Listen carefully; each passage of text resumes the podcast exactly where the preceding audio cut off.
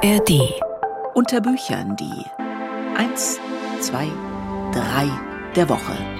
Jetzt aber, oder? Was für eine Sonne endlich. Kopfhörer auf und äh, auf die Bank, oder? Hier ist der Literaturpodcast von MDR Kultur, jeden Mittwoch und Freitag frisch in der App der ARD Audiothek zu haben. Und jeden Freitag ist der kleine Podcast mit meinen drei Empfehlungen dran, so jetzt.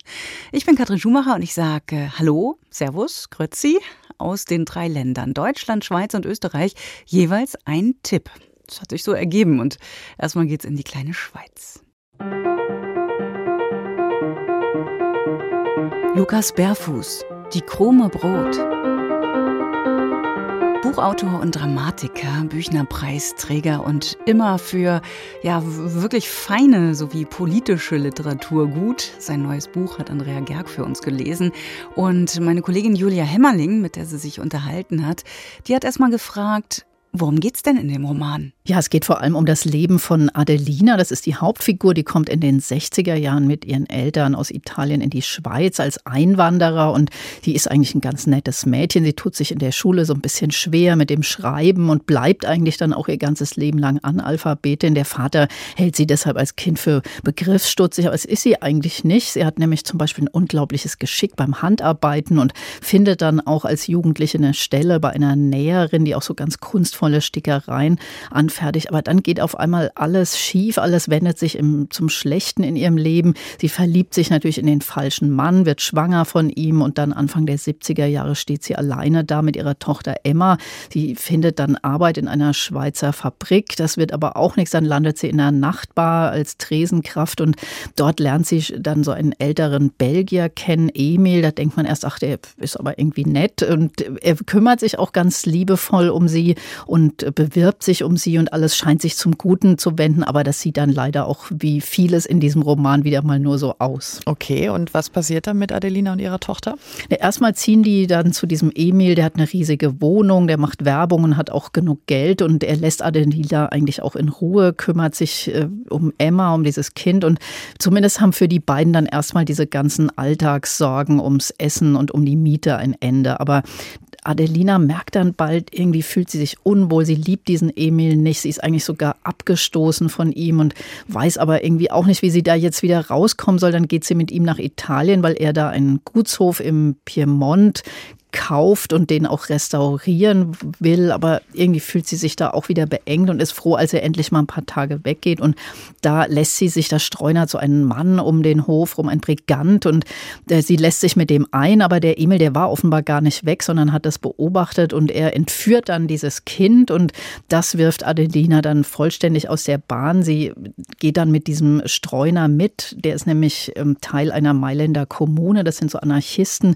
die versprechen ihr zu helfen, das Kind wiederzufinden. Das gelingt auch, aber am Ende erkennt sie dann, dass sie ihrer Herkunft und dieser Armutsabwärtsspirale irgendwie nicht entkommen kann und trifft dann eine sehr schwere Entscheidung. Aha, also es geht um Armut, um die Situation italienischer Einwanderer, vielleicht auch in der Schweiz. Ist das ein politischer Roman? Ja, würde ich auf jeden Fall sagen. Das erzählt ja ein Stück Schweizer Migrationsgeschichte, denn es gab nach 1945 da eine große Einwanderungswelle und zunächst hat die Schweizer Regierung das auch äh, unterstützt, dass da viele Arbeit, äh, also Gastarbeiter kommen und hat auch Arbeitsgenehmigungen ausgestellt. Und es gab wohl eine Million Einwanderer 1970 und über die Hälfte, also 54 Prozent, waren Italiener. Aber das hat natürlich gleich irgendwelche Nationalisten auf den Plan gerufen. Es gab sogar eine Anti-Italiener-Partei und andere Initiativen. Und Max Frisch hat sich damals eingeschaltet in die Debatten und äh, da ging es natürlich auch gleich um Überfremdung. Und er hat gesagt, ein kleines Herrenvolk sieht sich in Gefahr. Man hat Arbeitskräfte gerufen und es kommen Menschen. Und das hat mir gut gefallen, weil genau darum scheint es eben auch Lukas Bärfuß in diesem Roman zu gehen, dass er von Menschen erzählt. Er gibt ihnen eine Stimme und eben sagt hier, die haben auch einfach eine Geschichte und die erzähle ich jetzt. Hm, Andrea Gerg, wie ist denn das geschrieben? Wie liest sich der Roman? Ja, das ist schon emotional und ergreifend, also fast äh, ja dramatisch. Manchmal dachte ich, es ist eigentlich fast melodramatisch, weil es auch immer wieder noch ein Stück mehr bergab geht. Ähm, es ist zwar nicht als Ich-Erzählung jetzt von Adelina angelegt, aber doch aus ihrer Perspektive erzählt. Also man hat das Ganze äh, Zeit dieses Gefühl, man guckt ihr so über die Schulter bei ihrem Unglück. Man ist also sehr nah dran. Man kann sich auch zum Teil mit ihr identifizieren. Und ich musste tatsächlich manchmal an so Filmmelodramen denken wie Imitation of Life, dieser Film, solange es Menschen gibt. Da geht es ja zum Beispiel um auch Diskriminierung von Rassen, um Geschlechterrollen. Hier geht es jetzt eher um so Ausgrenzungs- und Unterdrückungsmechanismen. Und das packt einen ja immer schon sehr emotional. Und dann, wenn man auch noch weiß, dass Lukas Bärfuß selbst aus prekären Verhältnissen kommt, er hat sich ja viel mit Herkunft auseinandergesetzt. Er war selbst ein paar Jahre obdachlos, hat viele Jobs gemacht, hat sich auch in essayistischer und publizistischer Form mit Migration, mit dem Klassismus, über den jetzt so viel gesprochen wird, mit Armut befasst.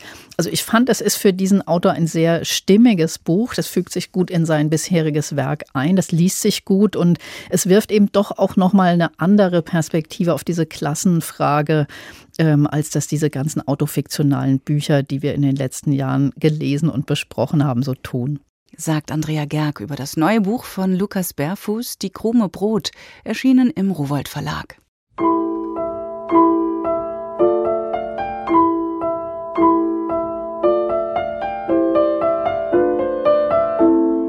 Helga Schubert über Anton Tschechow.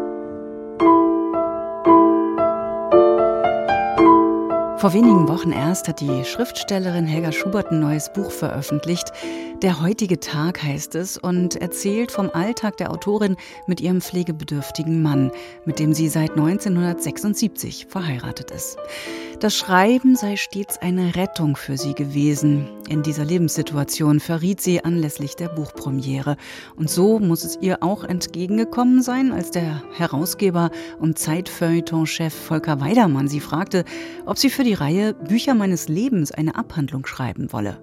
Sie wollte und sie schrieb über Anton Tschechow ihren persönlichen Text über den großen russischen Schriftsteller. Der ist jetzt auch als Hörbuch erschienen. Kerstin Holl stellt's uns vor.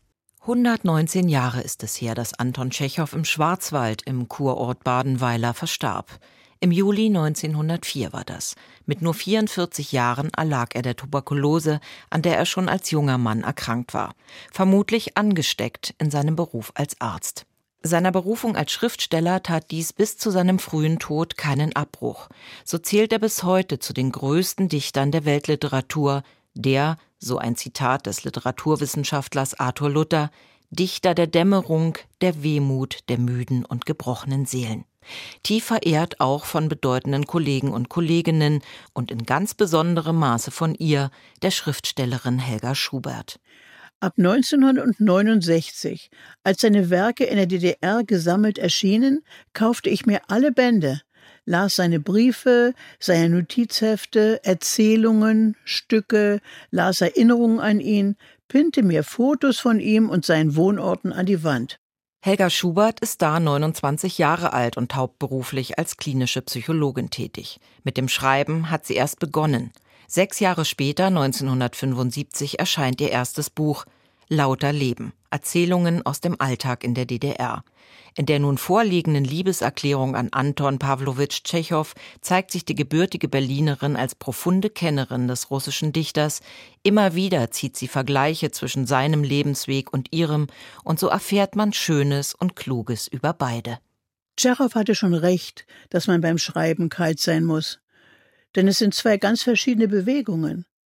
In der Therapie muss man sich beim Zuhören zu dem Mitmenschen hinwenden, mit aller Berufs- und Lebenserfahrung, während man sich zum Schreiben von allen Mitmenschen wegwenden und entfernen und alles betrachten sollte wie mit einem umgekehrten Fernrohr.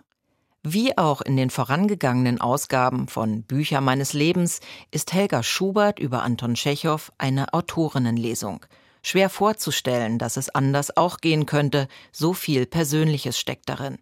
Trotz der allumfassenden Verehrung der heute 83-Jährigen für das lange verstorbene Idol ist es eine Erzählung aus dessen Werk, die sie auf die Frage nach dem Buch ihres Lebens klar benennen kann. Gram, erschienen 1886. Die Geschichte des Kutschers Jona, dessen Sohn verstorben ist und für dessen Leid niemand ein Ohr hat. In der Übersetzung von Wolf Düvel wird der Erzählung ein Motto vorangestellt, ohne Urheberangabe, demnach von Tschechow selbst. Wem klage ich meinen Schmerz? Mein Leben lang habe ich mir die Kürze dieser Erzählung zum Maßstab genommen, die Menschenfreundlichkeit und das Wissen um die gefährliche Gleichgültigkeit gegenüber dem Kummer, dem Gram eines Gegenübers, die er nur leise und vorsichtig andeutet. Das Hörbuch Helga Schubert über Anton Tschechow erzählt vieles über den großen Russen, noch mehr aber über Helga Schubert selbst. So berichtet sie unter anderem von einer Russlandreise 1981 auf Tschechows Spuren, über verbotene Kontakte, über den tragischen Tod einer ihrer Patientinnen und seine Folgen auf ihr Leben und Arbeiten. Sie offenbart biografisches und philosophisches. Sie und er, das ist in ihrem Text untrennbar. Wer beide schätzt, wird hier auf anekdotische Weise reich belohnt. Kerstin Holl war das zum Hörbuch Helga Schubert über Anton Tschechow. Aus der Reihe Bücher meines Lebens ist im Argon Verlag erschienen. Nicolas Mahler, Akira Kurosawa und der meditierende Frosch. Ist ein Roman, nur weil er mehr Zeilen zur Verfügung hat, wertvoller als ein Comic? Umgekehrt ist es richtig, sagt Nikolaus Mahler. Die Verknappung ist aussagekräftiger als das große Ganze. Der 1969 in Wien geborene Zeichner war der erste, der einen Comicband im renommierten Literaturverlag Surkamp veröffentlicht hat. Seitdem hat der Österreicher jede Menge Werke in seiner unverwechselbaren Handschrift adaptiert. Einige davon zeigt das Leipziger Literaturhaus im Rahmen des Gastlandauftritts Österreich bei der Leipziger Buchmesse. Nils Kahlefeld hat den Meister der Verknappung, hat Nikolaus Mahler für uns getroffen. Was, bitte, ist von einem zu halten, der dickleibige Weltliteraturwälzer zu handlichen Bildgeschichten eindampft? Gemessen an der Zahl der Preise, die er eingeheimst hat, ziemlich viel. Nikolaus Mahler, der gern selbst mit dicker Brille und Gurkennase durch seine Strips geistert, ist einer der profiliertesten und produktivsten Comic-Künstler im deutschsprachigen Raum. Aber Luft nach oben ist natürlich immer. Ich hätte schon gern das Spiegel-Bestseller Pickerloben. Das wäre natürlich schon ein Ziel, weil die Vorstellung, Bücher zu machen, die die Leute auch interessieren, ist schon reizvoll. Klassiker der Weltliteratur von Joyce bis Arno Schmidt schnurren beim Maler auf wenige Seiten zusammen. Aus Musiels 1700 Seitenroman Der Mann ohne Eigenschaften destillierte er einen 150 Seiten Strip. Seine Adaption von Thomas Bernhards Alte Meister wurde vom Feuilleton gefeiert. An Bernhard hat mich natürlich der Humor gereizt. Ich bin ja trotzdem Humorzeichner, trotz allem läuft es bei mir immer auf den Witz raus und ich will ja keine Parodien machen, sondern ich muss mir natürlich Stoffe suchen, wo schon irgendwie eine Art Humor drinnen ist. Und wenn das dann noch so Werke sind, wo vielleicht Humor drinnen ist, aber die so einen Ruf haben, ganz sperrig und öde zu sein, dann ist es für mich natürlich ideal. Neben Malers minimalistischen Literaturverwurstungen sind auch seine autofiktionalen Geschichten und Comic-Anekdoten aus dem Kulturbetrieb nicht hoch genug zu preisen. Gerade ist bei Reprodukt wieder so eine Wundertüte erschienen. In Akira Kurosawa und der meditierende Frosch können wir Malers eigenen Weg in die Comicwelt und die Ankunft dieses Genres im Literaturbetrieb verfolgen. Naja, das Lustige ist ja in meiner Generation, wenn man in der Schule unter der Schulbank ein Comicheft gelesen hat, ist man ja sofort in die Direktion geschleppt worden oder das Heft ist äh, weggenommen worden und dann ist groß geschimpft worden, was das für ein Blödsinn ist. Im Österreich der 60er Jahre sollten junge Abhängige ihre Chin-Bum-Geschichten, wie es im Volksmund hieß, in Büchereien gegen wertvolles Schrifttum tauschen. Da hat man dann hingehen können als Kind, Jugendlicher, mit zehn Schund-Comics so Wildwest-Geschichten oder so und hast dann ein Hani und Nanni bekommen. Deutsche Jugendämter agierten noch gründlicher und starteten sogenannte Schmökergrabaktionen, bei denen Comics gleich ganz verbuddelt wurden. Inzwischen ist Mahler vom Saulus zum Paulus geworden und regelmäßig in der Lehrerfortbildung tätig. Da merkt man, wie kaputt das Bildungssystem ist, sage ich immer, weil ein Bildungssystem, wo man Comiczeichner anruft, um Lehrer weiterzubilden, ist kaputt. würde ich sagen. Längst hat es die grafische Literatur sogar ins literarische Quartett geschafft. Das Feuilleton assistiert mit Überschriften wie Die Comics sind erwachsen geworden. Maler hält dagegen. Die Comics sind nicht erwachsen geworden, der Kulturbetrieb vertrottelt nur zusehends. Der Hypebegriff Graphic Novel ist für Nikolaus Mahler eine Marketingkrücke, um im Buchhandel und bei den Medien anzukommen. Es hat ja auch funktioniert. Es gibt auch tatsächlich Journalisten, die sagen, äh, Comics interessieren sie nicht, aber Graphic Novels finden sie spannend. Das ist so wie äh, ins Kino gehe ich nicht, ich schaue mir nur Arthouse-Filme an. Für alle, die im Buchhandel vergeblich nach Malers Werken fahnden, hat der Meister einen heißen Tipp.